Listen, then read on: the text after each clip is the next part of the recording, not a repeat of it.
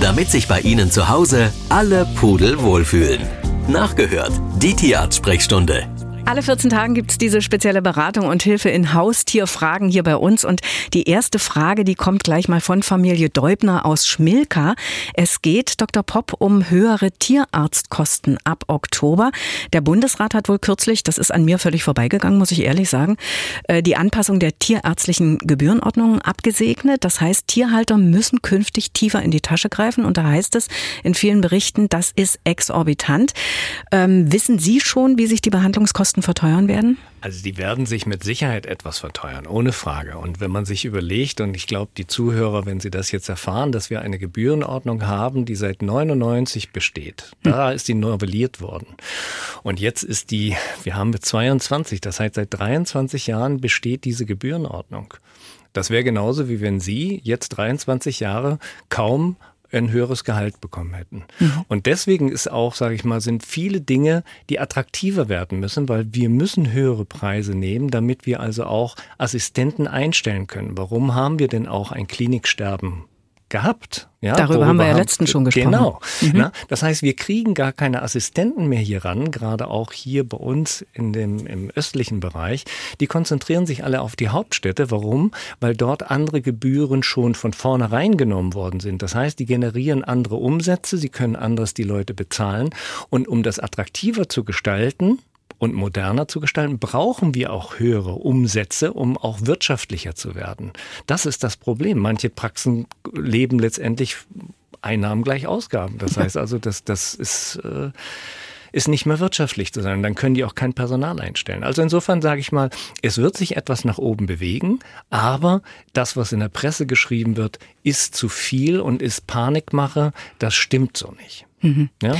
Das heißt auch, diese Preiserhöhung hat äh, weniger mit Inflation und den gestiegenen Energiekosten zu tun. Das ist Überhaupt einfach nur nicht. die das, Anpassung der Gebühren. Das ist ein, dem geschuldet, dass mhm. lange jetzt äh, ne, beraten wurde, dass endlich auch was gemacht wird, weil wir es für unseren Berufsstand attraktiver gestalten müssen. Verbraucherschützer, das habe ich im Netz gelesen, raten jetzt Tierhaltern regelmäßig Geld ein bisschen zurückzulegen, um die Kosten im Falle einer Behandlung tragen zu können. So man das kann, ist das natürlich mhm. eine Möglichkeit. Aber Dr. Pops gibt ja auch äh, Tierkrankenversicherungen.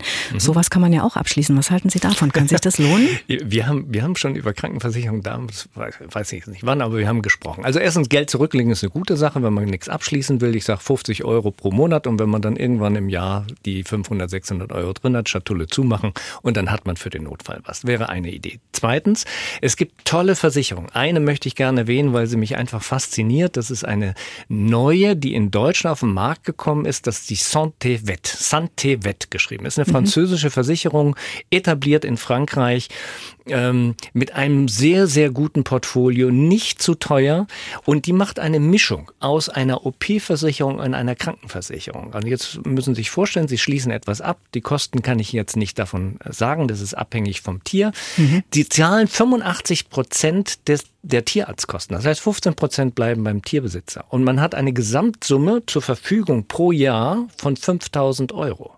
Das heißt, das ist mhm. schon eine gewaltige Summe. Da kann ich OP-Kosten mithaben, da habe ich äh, Krankheitskosten mit dabei, da sind auch ähm, normale Unterstützung mit dabei, was äh, Entwurmung und äh, Impfung ist. Das ist immer ein Teilbetrag, der noch mit erstattet wird ist eine ganz hervorragende Versicherung. Merken Sie sich einfach den Namen Santé Vet, gehen Sie ins Internet rein, gucken sich das an, lesen Sie das Kleingedruckte und da gibt es auch keine große Ausschlussklauseln. Die zahlen relativ schnell, wenn man die Belege einreicht. Es ist wirklich etwas, wo ich sage, kann sich nahezu jeder leisten. Mhm. Man kann aber natürlich auch mit anderen nochmal vergleichen. Absolut, ne? aber die machen nicht dieses Komplettpaket. Deswegen mhm. ist es schwer in der Vergleichbarkeit. Ich sage sonst in Deutschland, die Agila ist eine ganz tolle Versicherung im OP-Sektorbereich, im Krankenkostenbereich auch. Dann gibt es natürlich noch andere, die sind aber etwas anders zu bewerten. Aber auf jeden Fall, Sie raten dazu. Ich dass man sich auf jeden, natürlich. Mhm. Wir, jeder Mensch hat eine Krankenversicherung, jeder mhm. hat eine Haftpflichtversicherung. Also warum nicht auch fürs Tier? Mhm. Und jetzt geht es um eine Krankheit, Dr. Popp, von der habe ich noch nie was gehört. Und wir machen diese Sendung ja nun wirklich schon seit einigen Jahren. Und zwar, Michael aus Weißwasser schreibt, bei seinem Hund wurde Keratitis mhm. diagnostiziert. Und bevor wir zur Frage kommen von ihm, was ist denn das für eine Krankheit?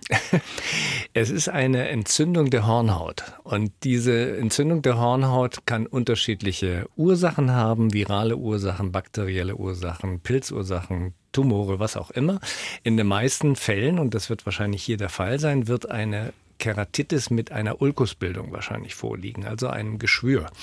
Und das ist dann schlecht heilend. Je nachdem, welche Rasse er nun hat, gibt es prädisponierte Rassen und manche Rassen, die eben auch das bekommen können, sage ich mal. Diese Behandlung ist intensiv, und ähm, duldet eigentlich auch keine Fehlbehandlung. Denn je größer die Fehlbehandlung, desto größer die Gefahr, dass diese Hornhaut weiter einschmilzt und dann die Hornhaut perforiert, das Auge ausläuft. Also insofern ist die Behandlung ja nicht ganz billig. Zum Teil geht sie auch mit Operationen einher, um diese Keratitis zum Stillstand zu kriegen. Das wäre genau die Frage gewesen von unserem äh, Hörer Michael aus Weißwasser. Er wollte nämlich wissen, oder er hat gehört, die Behandlung sei sehr langwierig und damit auch teuer. Und er fragt jetzt, gibt es eventuell auch preiswertere Behandlungsmöglichkeiten? Nein, Antwort ist direkt nein, mhm. weil man ja auch die Ursache herausfindet. Manche Keratitiden werden herausgelöst dadurch, dass eine anatomische Besonderheit am Auge vorliegt. Also eine Sache ist zum Beispiel eine ektopische Zilie auf der Innenseite der Schleimhaut. Die reibt dann ständig dran. Das heißt, die muss man finden, die muss man rausoperieren. Oder es liegt eine Einrollung des Lides vor und diese Einrollung des Lides führt wiederum zum Reiben.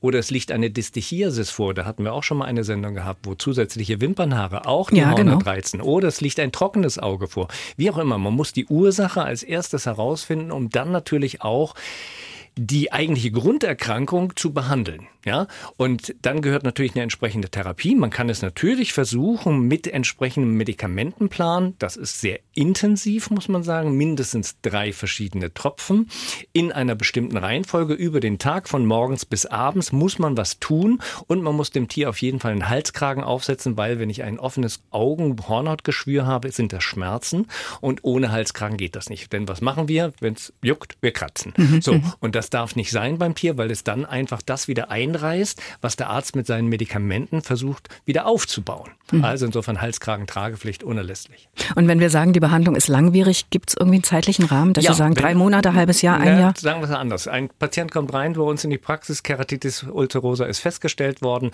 äh, nach fünf Tagen Kontrollen immer noch nicht besser, erste Behandlungsmethode, nochmal warten und dann OP. Das heißt also, die Abheilungszeit kann zum Teil drei bis vier Wochen dauern. Alles klar.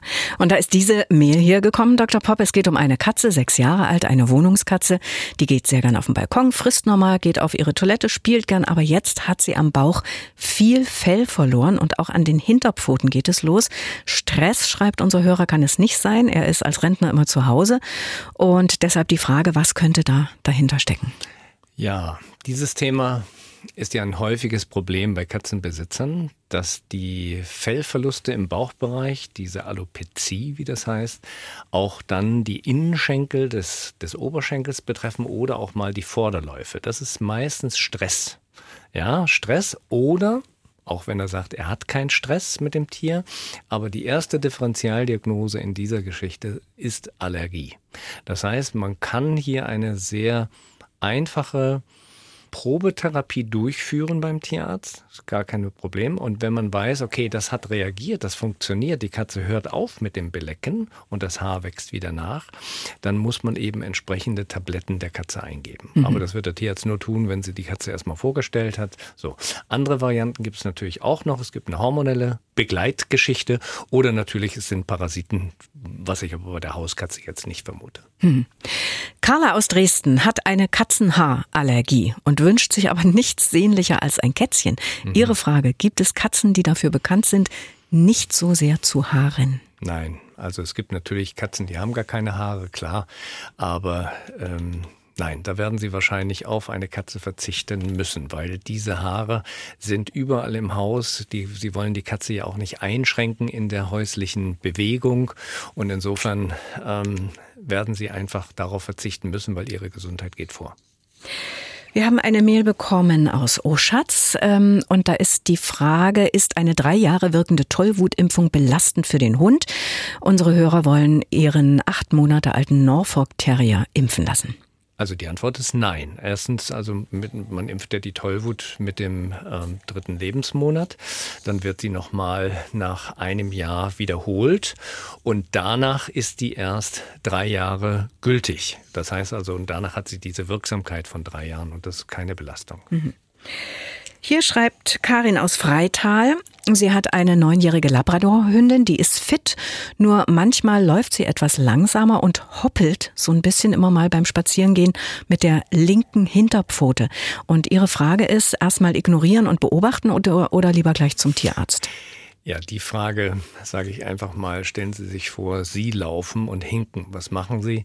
Sie gehen auch zum Arzt. Warum? Weil Sie das Problem abgeklärt haben wollen. Das ist ja nicht normal, was Sie dort sehen. Also ist es schon sinnvoll, es dem Tierarzt seines Vertrauens vorzustellen. Wenn der nicht weiter weiß, weil das ein orthopädisches Grundproblem ist, dann weiter zu einem, der chirurgisch oder auch orthopädisch versiert ist, dass man das abklärt. Röntgenologisch erstmal natürlich eine reine klinische Untersuchung, spezielle klinische Untersuchung, dann Röntgen und eventuell dann OP. Es kann sein, dass sie ein Hüftproblem hat, es kann sein, dass sie ein Knieproblem hat, wie auch immer geartet. Mhm. Familie Wunderlich aus Werdau hat eine Frage zu ihrer Katze. Die ist geschätzte 17 Jahre alt. Die haben sie aus dem Tierheim irgendwann mal geholt. Die ist teilweise Freigänger, hört seit etwa drei Jahren nichts mehr, deshalb miaut sie sehr lautstark. Aber das eigentliche Problem ist, dass sie trotz eines sauberen Katzenklos seit einem halben Jahr ständig in die Ecken der Wohnung pullert. Die Familie weiß keinen Rat mehr und vielleicht Vielleicht haben Sie einen Tipp. Ja, es kann natürlich auch eine Form der Demenz sein, die bei der Katze dann auch im Alter eintritt. 17 Jahre? Ja, mhm. ohne Frage. Also das ähm, wäre eine der Möglichkeiten, wenn dadurch natürlich hygienische Probleme auftauchen, die Sie sehr stören, können Sie die Katze nur entsprechend eingrenzen im Bewegungsradius. Mhm. Eine zehnjährige Perserkatze, da wurde festgestellt, dass der, Achtung, SDMA-Wert auf 88 erhöht ist. Normal ist wohl bis 75. Ist das beängstigend? Das wäre die erste Frage. Und die zweite, in welchen Abständen muss dieser Wert kontrolliert werden? Aber wir klären erstmal, was das ist. SDMA-Wert. Der SDMA-Wert ist der Früherkennungswert einer Nierenfunktionsstörung. Aha. Das heißt also, dieser Wert steigt an so ab 40 Prozent Funktionsstörung. Und äh, wenn ich den Wert ermittelt habe, dann weiß ich, die Nierenfunktion ist nicht mehr ganz okay. Das bei einer Katze, die zehn Jahre alt ist, wäre das fast normal. Dann hat man, sage ich mal, andere Werte vielleicht mitkontrolliert, Harnstoff, Kreatinin und so weiter. Und die sind wahrscheinlich noch nicht erhöht, weil die erst ab 70 Prozent Funktionsstörung auf ansteigen. Der wichtigere Wert ist eigentlich nochmal, dass man den Urin nochmal mit kontrolliert. Das heißt, dass man nochmal schaut, ist da jetzt schon Blut mit dabei aufgrund von höheren Druckverhältnissen in der Niere und auch ist Eiweiß mit ausgeschieden. Mhm. Dann sind die ersten Maßnahmen natürlich Nierendiät zu verabreichen oder eventuell auch einen sogenannten Nierenblutdrucksenker. Mhm. So. Also insofern ist bedenklich ja, nein. Wie häufig muss ich es kontrollieren? Ich würde es Ihnen empfehlen, so alle Vierteljahre, damit man einfach ein, eine Verlaufskontrolle hat. Die Katze von Familie Wehl ist drei Jahre alt und die hat jetzt vier Kätzchen zur Welt gebracht, die alle gut zunehmen. Aber seit zwei Tagen schläft äh, die Katze nicht mehr bei ihren Kleinen in der Wurfkiste, sondern auf dem Sofa. Und die Frage ist jetzt, kann es sein, dass sie überfordert ist? Nee, überfordert nicht. Die will einfach mal ihre Ruhe, ihre Ruhe haben. Ja. Und insofern sage ich mir einfach, vier Kätzchen ist ja noch okay. Sechs Kätzchen wären natürlich zu viel. Also insofern, die will mal ihre Ruhe haben, dann ist das auch okay. Carsten schreibt, meine zehnjährige Mischlingshündin bereitet mir Sorgen, dass es ist jetzt zum wiederholten Mal passiert, dass sie morgens nicht aufstehen konnte, zitternd zusammengebrochen ist. Außerdem war sie immer total verkrampft. Der Tierarzt meinte, da sei ein Nerv eingeklemmt, aber stutzig macht ihn, dass es nur morgens ist. Und nach ein paar Minuten kann sich die Hündin wieder normal bewegen. Was kann das sein? Ja, es muss ja etwas sein, wo irgendetwas, ich will jetzt nicht sagen eingeschlafen ist, aber wo der Schmerz aufgrund dessen, dass das Tier liegt, deutlich ist und eine Form von Lähmung eingetreten ist. Also das heißt, Tier kann nicht sich richtig bewegen, weil es nicht aufstehen kann, weil es die Muskulatur nicht in die Bewegung. Also ist es abklärungsbedürftig. Und zu sagen, ja, da ist ein Nerv eingeklemmt, das ist, da macht man sich zu einfach. Also ich bin immer dafür da, wenn ich etwas bemerke, was nicht so sein soll, dann gehört das abgeklärt und man versucht der ganzen Sache eine Diagnose zu geben, damit ich dann auch weiß, wie man versucht, optimal zu behandeln.